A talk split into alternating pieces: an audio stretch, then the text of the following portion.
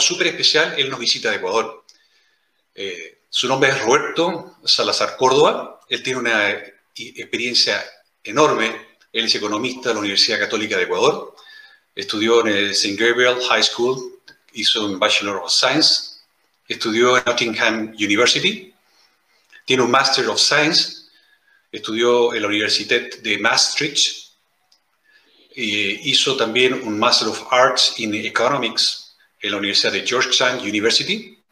Y hoy día Roberto Salazar es el CEO de Hexagon Group Chile, es eh, CFO en la red Santa Cruz Latam y también es editor de ADN Plus. Roberto, qué gusto tenerte con nosotros. Bienvenido a nuestro canal. Muchas gracias por estar aquí con nosotros. Hola Juan Ignacio, gusto estar contigo y con, bueno, con todos los colegas que nos miran, ¿no? Un placer. Sí, muy bien. El placer es nuestro. Roberto, antes que nada, antes de que partamos, quería pedirle a todas aquellas personas que están mirando este canal que eh, recuerden de marcar aquí un botoncito mano derecha donde hay una campanita para que puedan suscribirse y cada vez que aparezcamos con un programa nuevo, YouTube les puede avisar para que puedan verlo inmediatamente. Muchas gracias. Y si quieren aportar con nosotros, tenemos también el detalle de Flow para que puedan hacer sus aportes en nuestro canal. Es lo que nos permite invitar a estos distinguidos eh, economistas y analistas internacionales. Roberto, cuéntanos una cosa que es muy importante, yo creo que para todos nosotros. ¿Qué estás haciendo hoy? Porque tú eres un hombre muy inquieto. Bueno, mira, este, sabes que después de haber caminado un poquito por temas económicos, sociales, incluso algo cultural y ambiental, eh, hemos decidido con el grupo nuestro entrar un poco en los temas de liderazgo eh, y, tomarle un poco el pulso al tema político. Entonces estamos caminando políticamente porque creemos que la situación en la región es una situación en la que hay que hacer uso de la economía de la política. ¿ya? Y, ahí quiero separar las tres grandes vertientes que unen a la política y la economía. ¿no? La política económica, que es como la más tradicional, la que, eh, como tú bien mencionabas, yo fui viceministro de Economía de Ecuador, eh, entonces hacíamos política económica eh, tradicional y clásica, eh, la segunda es la economía política, que es lo que hay que tratar de evitar. Pero hay una rama que es la que yo me he especializado en los últimos años por, trabajo y por, estudios e investigación, sobre todo en la economía de la política. ¿no? Y esto tiene que ver con las formas en las cuales desde el instrumental económico entendemos el funcionamiento de los políticos. Y obviamente si es que tú vas a trabajar en un campo de investigación donde el sujeto de estudio es el político, eh, tú tienes que ser parte de ese mundo. Eh, y bueno, en eso estamos. Estamos dando pasos de caminata junto a los políticos para no solamente investigarlo científicamente, sino ver un poquito con la economía cómo se pueden acelerar procesos eh, de agregación de valor en los cuales funcionen los, los políticos, ¿no? Pero hay que ser parte de, de, ese mundo y en eso estamos. Desde tu ángulo, ¿cómo ves Ecuador en lo económico hoy día? Mira, eh, a ver, si me preguntas sobre Ecuador, yo te puedo decir que es un país que tiene en este momento una transición muy, pero muy, muy interesante para toda la región. Creo que es un caso paradigmático de cómo haber ido incluso en el socialismo del siglo XXI y cómo salir del mismo. ¿no? Tú ves que Bolivia, por ejemplo, está tratando de salir, em, Perú está tratando de no entrar, Chile está también debatiendo lo mismo, Colombia está bajo presión en la misma eh, temática, Argentina sin duda cayó y recayó. Em, bueno, estamos en Ecuador mirando cómo es que Ecuador puede haber salido y no volver a entrar. Creo que hay un factor clave en la economía ecuatoriana que es la dolarización, ¿no? Eh, el instrumental de la política monetaria es algo que claramente eh, hace la diferencia entre en el caso ecuatoriano y el caso venezolano. Creo sinceramente y con total, digamos, conocimiento de causa, que si es que Ecuador no hubiera tenido la dolarización, posiblemente no habría salido del socialismo del siglo XXI, posiblemente no habría tenido una vía de escape y con más bien lo positivo, que es eh, un modelo productivista, competitivo, que te obliga a tener equilibrio eh, forzoso en, lo cambiario, que te obliga a tener eh, inflación internacional o morir y que, bueno, como tú no puedes emitir, eh, lo consigues y cualquier problema que tú tengas luego en la economía se pasa rápidamente al sector real, por lo cual te obliga a tener equilibrio fiscal. y bueno, a pesar de que el Ecuador iba muy bien y redujo mucho la pobreza en los primeros tres años de la dolarización y en especial en el año 2002, 2003, se redujo más pobreza que en toda la década del socialismo del siglo XXI. Eso es eh, paradigmático.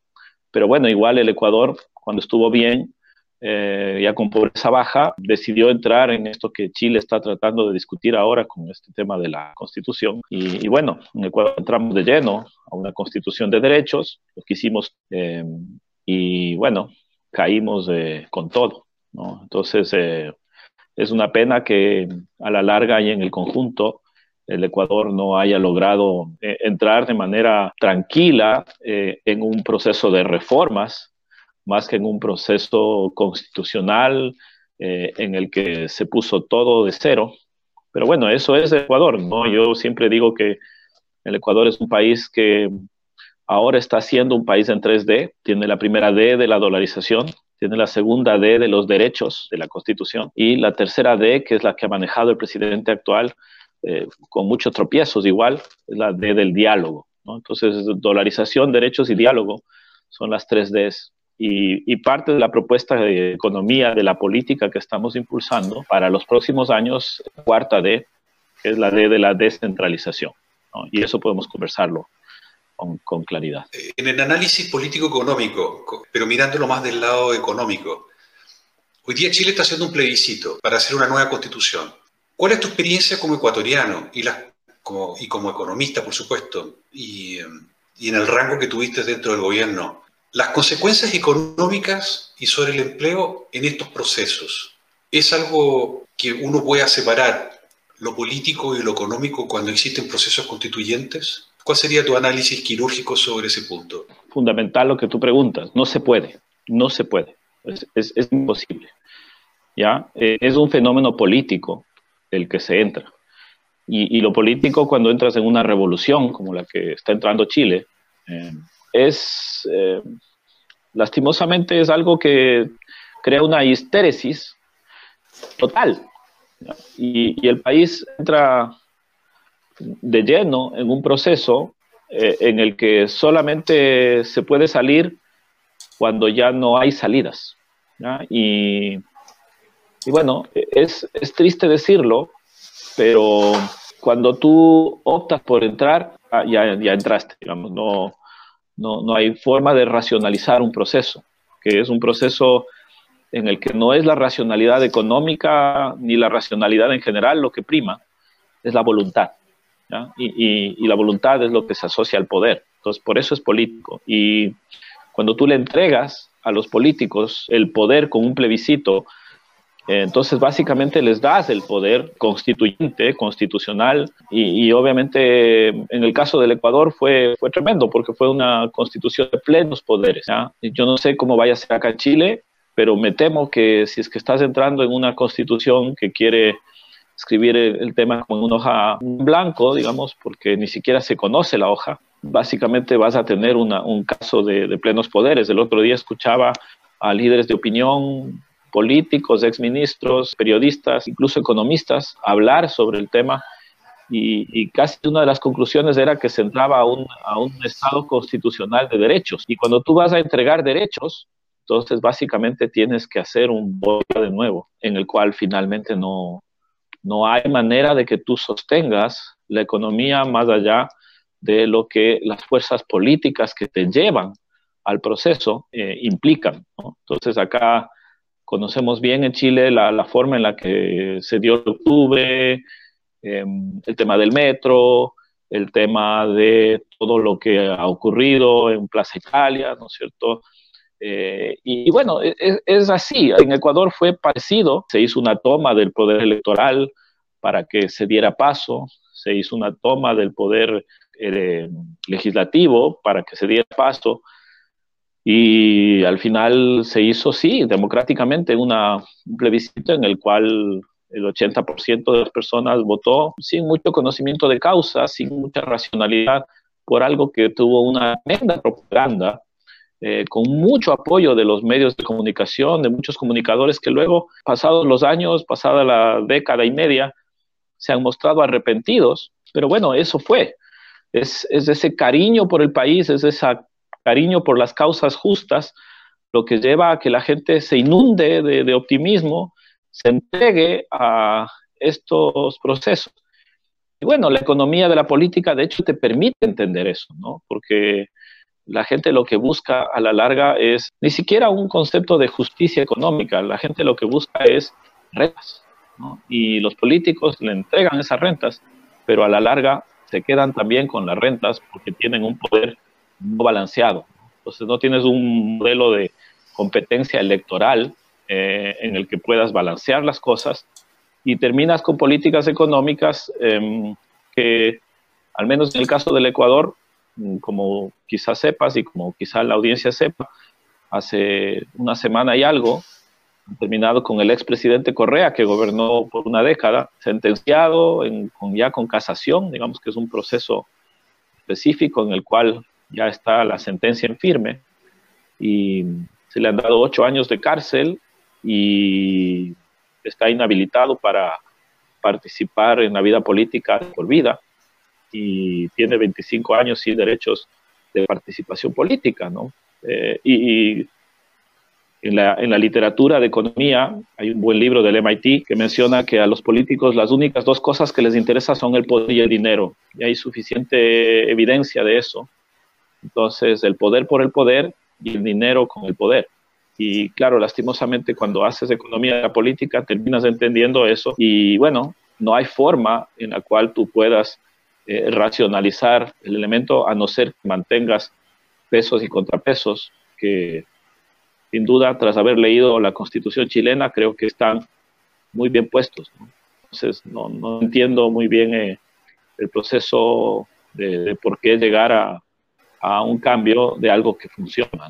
En el caso ecuatoriano, igual, entendíamos porque la constitución te permitía hacer una serie de temas, pero bueno, como dice mucha gente, a veces la gente quiere vivir un proceso y, y una vez que entras en ese proceso, después quisieras no haber entrado, es como una droga. Eh, el poder es una droga. Tú mencionabas recién el proceso que está viviendo duro, como de restablecer una normalidad que les ha costado varias décadas, ¿no? Un proceso lento. ¿Cómo ves Ecuador en términos de um, económico? Eh, ¿Tú sientes que ya salió de, y está viendo la luz? ¿O le falta mucho? ¿Es un país que en este momento captura el interés internacional en recibir inversiones? ¿Es una, es una, nueva, una nueva perla en América Latina o aún le falta brillo para eso? Eh, le falta brillo todavía, pero creo que va para allá. Este, el Ecuador es un país que tiene mucha riqueza. Eh, como las reservas mineras que tiene el Ecuador son un atractivo natural, pero también tienes petróleo. Entonces imagínate, ¿no es cierto?, un Chile que tiene minería y además petróleo eh, con una población parecida, sería una locura. Además piensa que el Ecuador eh, tiene oro verde de la, de, la, biodiversidad porque tiene Amazonía, ¿no? Entonces, eh, cuando tú tienes esos componentes y tienes agua de sobra, pues tienes un capital natural que, que realmente está ahí Em, con la misma población es un país mucho, pero mucho más rico que Chile en términos de, eh, recursos de naturaleza. El ecuatoriano es un tipo bastante educado, se preocupó, digamos, del proceso de, becar a, ecuatorianos, sean quienes sean. Eh, eh, se, becó a, gente que tiene que volver al país a, devengar sus becas y es gente inteligente que, que, ha podido hacer, digamos, buenas armas en las 100 universidades top del mundo, porque esa era la, condición. Entonces, eh, creo que en, un proceso de dolarización como el del Ecuador, esto es adecuado, porque a la larga la productividad depende del capital, ¿no? Y en este caso del capital humano es algo renovable. Y digamos, el momento en el que el Ecuador tenga la posibilidad de explotar su minería y tenga el funcionamiento que debe tener sin corrupción, eh, entonces obviamente el, país se va a ir para adelante. Creo que la, independencia de la justicia que se ha visto en el último tiempo eh, da buenas señales.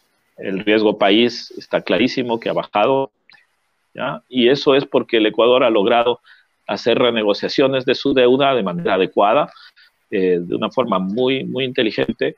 Eh, y además ha pasado que el, Ecuador ha empezado a, dar señales de llevar adelante un programa bastante ordenado de, la política fiscal, de manejo de la deuda, de todo lo, digamos, que tiene que ver con la política económica, además de que resistió bastante bien lo que Chile no resistió, eh, que es, el, eh, compartimos nosotros casi parecido el proceso de octubre, eh, el 18 de octubre de acá de Chile, en Ecuador fue parecido a las mismas épocas.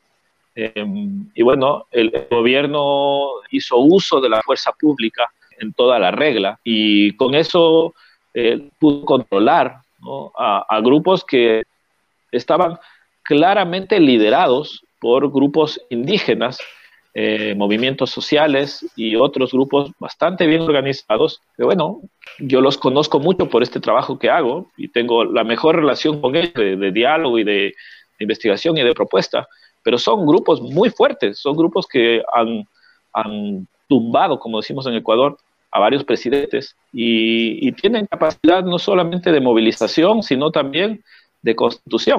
Entonces, eh, bueno, tener grupos como esos que, pueden bajarte un gobierno, efectivamente, y sostenerte como gobierno, creo que es un mérito a, todas luces, ¿no? Y eso le ha dado mucha confianza al presidente Moreno, que finalmente va a terminar su gobierno con esos dos golpes enormes, el, de lo de octubre y el del COVID, y además sin recursos, porque tú puedes aludir de que acá en Chile se ha mantenido, sí, pero este veranito San Juan tenemos en, Chile por, porque se ha puesto los recursos, ha sacado casi el 10% de, de los fondos de las AFPs, ha sacado a circulación todos estos paquetes de casi como de 15 mil millones de, de dólares, ¿no es cierto?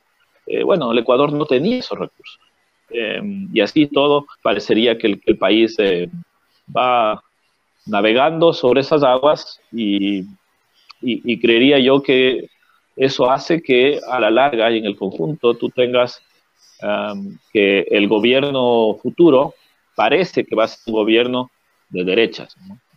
se han unido las dos fuerzas de derecha más fuertes con Guillermo Lazo y Jaime Nebot, que estaban peleados anteriormente, y el gobierno eh, previo, el de Correa, eh, está con muchos problemas para poder inscribir su candidatura, de hecho no tiene mucha fuerza, todo el mundo habla de que ellos tienen un voto duro del 20%, pero en las encuestas y en los sondeos reales que se hacen, llega como máximo a un 15% lo cual no le permite disputar el 40% que tiene la derecha. Y bueno, ahí los indígenas tienen un, han crecido bastante después de lo de octubre. Entonces, eh, parecería, ¿no es cierto?, que, las cosas podrían ser o un gobierno de derecha o un gobierno de los indígenas. Y muy probablemente habrá una segunda vuelta y de ahí no podemos saber qué mismo va a pasar, pero vas a tener una asamblea con una buena distribución en cualquiera de los eventos. Y de un punto de vista económico, eh, ¿cualquiera eh, son antagónicos esas dos posiciones? ¿Un gobierno de derecha o un gobierno indígena? parte de lo que estamos trabajando nosotros desde Hexagon, desde ADN, es juntarnos desde el ADN positivo, ¿no? Eh, porque los indígenas tienen reivindicaciones que son justas eh, y que tienen además el poder para movilizar o para bloquear. Ah, y ellos lo que están buscando finalmente es tener participación en las rentas que antes no estuvieron. O sea, cuando se dio todo el boom petrolero, los indígenas no recibieron, digamos, un, una participación en, ese pastel. de nuevo, te repito, sea, desde la economía de la política, eh, los actores políticos buscan dinero y poder. Entonces, si es que no consiguen el dinero, ejercen el poder de manera violenta. Eh, y si no consiguen el, poder, ¿no es cierto? Eh, los políticos que tienen el dinero ejercen con el dinero otras formas.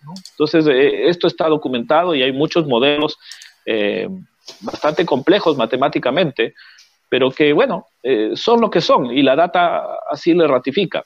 Entonces, en este caso, en el Ecuador es el país eh, perfecto para evidenciar aquello. Y los grupos indígenas son grupos que movilizan mucho poder, pero que no tienen dinero. ¿ya? Eh, y, claro, la derecha tiene en este momento poder y tiene dinero, eh, y por eso es que tiene posibilidades de afincarse y de garantizar un proceso eh, abierto a la inversión, porque la regla que une a todos es la dolarización. Entonces, eh, cuando tú tienes dolarización, no tienes otra salida que acudir a la inversión, y en particular a la inversión extranjera directa, porque necesitas dólares. Ya no puedes producir pesos o sucres o ninguna moneda nacional. Tú tienes que producir dólares y los dólares circulan tú tienes que manejarte bajo un enfoque monetario de balanza de pagos. Entonces, no hay otra salida que ser competitivo, ¿cierto? que mantener una inflación baja para mantener una eh, nula depreciación eh, y tener exportaciones netas, ¿no es cierto?, más bien que se vayan dando por ganancia de competitividad en la moneda porque tienes menos inflación que el internacional, eh, que eso es lo que ha pasado en el Ecuador, incluso deflación. Y además tienes la posibilidad de ir equilibrando el presupuesto del Estado, porque eso te lleva a la economía hacia adelante cuando logras juntar la inversión extranjera con la inversión pública y con la inversión de las comunidades. Entonces, la propuesta que estamos armando nosotros una propuesta en la cual las comunidades entran a ser parte de las alianzas público-privadas y llamamos a esto las alianzas público-privadas comunitarias. Entonces, eh, ese pacto, esa convergencia, que es lo que estamos trabajando desde ADN, tú habrás visto, he estado yo escribiendo bastante sobre, sobre aquello en, en, el, espacio este, hemos estado investigando mucho y hemos estado consultando, pero obviamente em, aquí viene un punto que es clave, o sea, eh, los, los políticos no se abren a contarte la situación real a no ser que tú trabajes con ellos políticamente, ¿ya? En, decir, eh, tú les planteas un proyecto político en el cual ellos, como derecha, como aliados en función de proyectos de inversión eh, de escala, ¿no? como el tema minero, etcétera. ¿no? Entonces ahí hay una serie de, proyectos que están sobre el tapete que equivalen a un valor como de 10 mil millones de dólares, que es como el 10% del PIB, y ese es el, el proyecto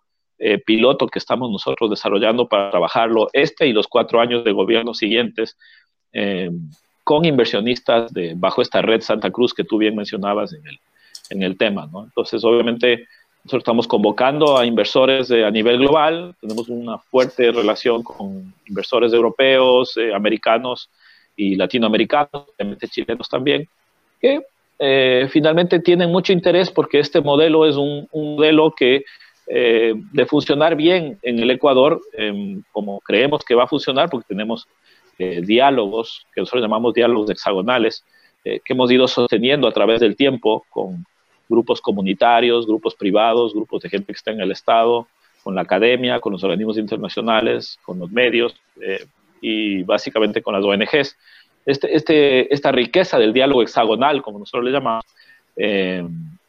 permite tener acuerdos. Y bueno, parte del asunto es que nosotros durante más de 10 años eh, desarrollamos tecnología con inteligencia artificial que nos permitía sentar a todas estas partes en la mesa y jugar juegos, ¿no? con teoría juegos, eh, y hacer elecciones sociales, racionales y públicas de equilibrio. Parte de eso es el gobierno actual, eh, tiene un pacto eh, en el cual se hizo ya esta especie de transición política. Y lo siguiente es la transición económica que se tiene que dar. Entonces, eh, yo le miro como, como un futuro interesante que puede ser eh, replicado después en países como Chile, sobre todo si es que Chile, eh, ya sea que opte por el apruebo o por el rechazo, va a necesitar este tipo de diálogos porque vas a tener conflicto y, digamos una constitución no te va a resolver el conflicto. Lo que tienes que hacer es tener los proyectos eh, en los cuales no tanto los derechos, sino la participación, las acciones, mejor dicho, son las que juegan eh, a la hora de sentirse propietarios y empoderados los actores políticos sobre una realidad económica que solamente entonces empieza a, ocurrir. En una palabra, eh, con respecto a Ecuador, optimista, pesimista.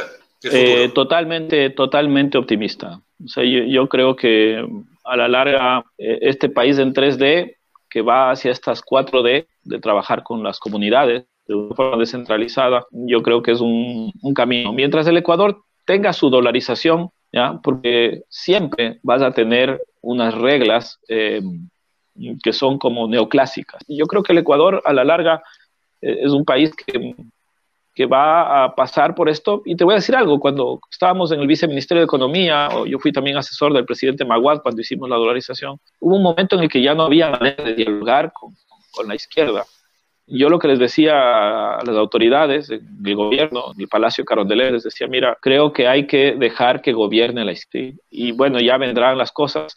Mientras se mantenga la dolarización, este país va a tener línea de flotación. Y así ha sido. El, mayor consenso que tiene el Ecuador es que 95% de las personas dicen que hay que mantener la dolarización. Bueno, eh, mientras haya dolarización, siempre va a ser positivo el tema porque la lógica y la estrategia económica va a ser una estrategia de productividad, de competitividad. Fíjate que ahora, después de lo del COVID, eh, el boom que has tenido de las exportaciones no petroleras ha sido tremendo. Es un país muy rico en la parte agrícola, mucha gente que está invirtiendo en arándanos y una serie de temas. El Ecuador, básicamente, después de haber pasado por su revolución y tener su constitución de derechos, sin duda que ahora va para arriba. Eso, eso no quiere decir que sea la receta para Chile, porque a diferencia de Chile, el Ecuador tiene dolarización. La psicología tiene mucho que ver en esto, y más aún cuando tienes psicología de masas, cuando tienes tecnología, cuando tienes todos estos fenómenos que funcionan en redes con fake news y con una serie de elementos que te condicionan efectivamente cómo está operando no solamente la economía, sino la política y cómo a partir de esas relaciones, como lo que pasó con Cambridge Analytica y otros, se generan tomas de poder para poder controlar mercados que están en el marco de una cuarta revolución industrial. Entonces, si uno no está muy atento a esas discusiones, posiblemente te vas a perder en el camino y vas a entrar, digamos, en una discusión que, que no corresponde al país mi conclusión en general para Chile, y mira que yo voto en Chile porque yo estudié acá eh, un posgrado y vine acá en el año 2004 y pues yo puedo, yo puedo votar acá en Chile, ¿te fijas? Y yo voy a votar con total conciencia, racionalidad, habiendo leyendo la Constitución y, sabiendo lo que pasó en Ecuador, yo voy a votar por el rechazo, ¿no? Y, y, esa es mi convicción. Y, y, eso no me hace menos solidario, no me hace una persona que sea menos eh, justa. Yo tengo relaciones de hermandad con, comunidades indígenas eh, por mi trabajo y busco la convergencia de, los indígenas con la derecha. Es parte del trabajo de diálogo. Eh, yo creo que finalmente Chile debería optar, ojalá, por una opción de rechazo con reforma, más que por una opción de constitución de derechos, porque es una línea que no está apegada al modelo chileno. ¿Te fijas? E, e, es como lo que yo decía en Ecuador. los derechos que se iban a buscar no estaban apegados al modelo de dolarización. Y de hecho, el presidente Correa lo único que quería hacer era bajarse la dolarización, pero la dolarización fue más fuerte que él, porque el dinero estaba distribuido en los bolsillos de la gente y tenías que quitárselo. Eh, y cuando el dinero está circulando, es muy difícil quitárselo. Eh, en el Ecuador sí es moneda de curso legal el dólar y tiene poder liberatorio. Entonces, eh, la gente usa el dólar como su circulante y además sabe que tiene reserva de valor. Entonces, el dinero cumple una función. ¿sí? Eh, y el dólar cumple esa función del dinero. Acá en Chile, si tú tienes pesos o los tenías en noviembre, a ver si te daba alguna reserva de valor. No te daba reserva de valor. O sea, pasaste de un peso de 600, 700 a un peso de casi 900. En el Ecuador no, a pesar de todos estos vaivenes, el dólar siempre ha sido un dólar desde el año 2000. O sea, llevamos dos décadas de tener esa estabilidad monetaria que es a prueba de fuego y a prueba de políticos. En el Ecuador tú puedes producir paltas tres veces al año. En Chile una o dos, mucho. ¿Te fijas? Y todo depende del agua. Pero en el Ecuador tienes mucha agua, tienes mucho sol. Entonces, eh, Chile tiene que estar consciente de sus limitaciones y tiene que saber que lo que le funciona es el rigor. Y lo que le ha funcionado y le ha llevado adelante ha sido un modelo de disciplina. Donde no hay como relajarse. Entonces, el, país al que yo vine, yo vine cuatro años después de que se entregó el poder y era otro Chile. Era un, era un Chile que funcionaba de manera muy ordenadita eh, y que luego eso poco a poco se ha ido perdiendo. Pero bueno, este, eh, a la larga, cuando tú revisas las condiciones del país, tienes muchas, muchas opciones, ahorros y elementos que no se pueden perder. En el Ecuador, cuando estuvimos nosotros en el poder y, manejábamos de la política económica, junto con crecer casi al 8% y reducir la pobreza en 20, 25 puntos, nosotros también generamos ahorros fiscales importantes que luego cuando entró el gobierno de Rafael Correa, fueron dilapidados los ahorros, como él decía, los ahorritos. ¿sí? Él decía que ni el riesgo país ni los ahorros servían para nada. Y mira que, claro, eso fue un discurso muy populista que a la larga llevó al país a una situación muy triste como la del COVID, ahora que no hubo los ahorritos para poder cubrir a la gente, para que no se muera. ¿ya? Y eso es casi un crimen de lesa humanidad cumplido, digamos, por, por, los políticos, ¿no es cierto? Y, su interés por el, por el poder y por el dinero. La, pregunta del millón, como para la entrevista que tú bien me haces, eh, y para toda la región es, ¿para qué entrar en algo en lo que posiblemente no quisieras y no deberías entrar? Disculpa que yo sea tan directo en las cosas, pero creo que la economía tiene que, en su punto, ser muy clara de las circunstancias, ¿no? Y, te dejo con unas dos ideas, si me permites, quisiera compartirlas. Adelante. Mira, la primera es que yo creo que la, economía en los tiempos del COVID no necesita eh, que la salven, necesita que la liberen. Y, yo creo que efectivamente eh, la mejor protección social, y créeme que yo he hecho dos posgrados sobre temas de economía social y y financiamiento de la protección social, la mejor protección social es aquella que tú puedes lograr cuando la gente puede trabajar y cuando la gente, más que depender del Estado, puede depender de los negocios. Entonces, cuando tú le pones impuestos, como está pasando en algunos países, mata actividad. Eh, y cuando tú le pones subsidios, a la larga también matas la actividad pero tratar de, más bien entrar en una lógica en la cual recuperes la libertad de la gente y eso en muchos casos es una idea de desregular. Entonces, no jugar a regular, sino jugar a desregular. Esa es la primera idea. Y la segunda idea que creo que es fundamental en las economías nuestras en este momento es que nosotros eh, usemos de manera más eficiente los recursos. Y ahí viene la lógica hexagonal. Es decir, las alianzas público-privadas comunitarias con tres mediadores a su alrededor, que son la academia, la sociedad civil y los organismos internacionales, como espacios de soporte, para que nosotros no tengamos que mirar solamente a una línea, como llaman los holandeses el simplistic diet, que es de lo público y lo privado países como Singapur, Holanda, Corea, Nueva Zelanda y otros han hecho precisamente eso, liberar la economía y dialogar con la sociedad para generar desarrollo. Y creo que hacia allá es hacia donde apuntar, tanto hacia las constituciones. Muy buen punto. Da para analizarlo en otro programa con más tiempo, con más calma y analizar con más casos concretos de cómo han funcionado. Muchas gente habla de la economía de Singapur o de la economía de Nueva Zelanda como la que se quiere copiar. Muchas gracias, Roberto. Que tengas un excelente día. Eh, el gusto es nuestro, así que será hasta la próxima. Gracias. Chao, que estén muy bien. Bendiciones. Chao.